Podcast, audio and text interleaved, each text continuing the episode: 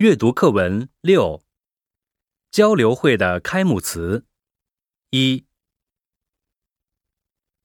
尊敬的各位老师、同学们，大家好！欢迎大家来到我校参加此次日中大学生友好交流会。日中两国是一衣带水的邻邦，交往历史悠久。然而，近代以来，两国关系的发展并非很顺利。我想，除了加强经济合作以外，还要通过文化交流来稳固两国的友好关系。此次交流主要为了加深两国年轻一代的彼此了解，促进我们今后的友好往来和经济文化的交流发展。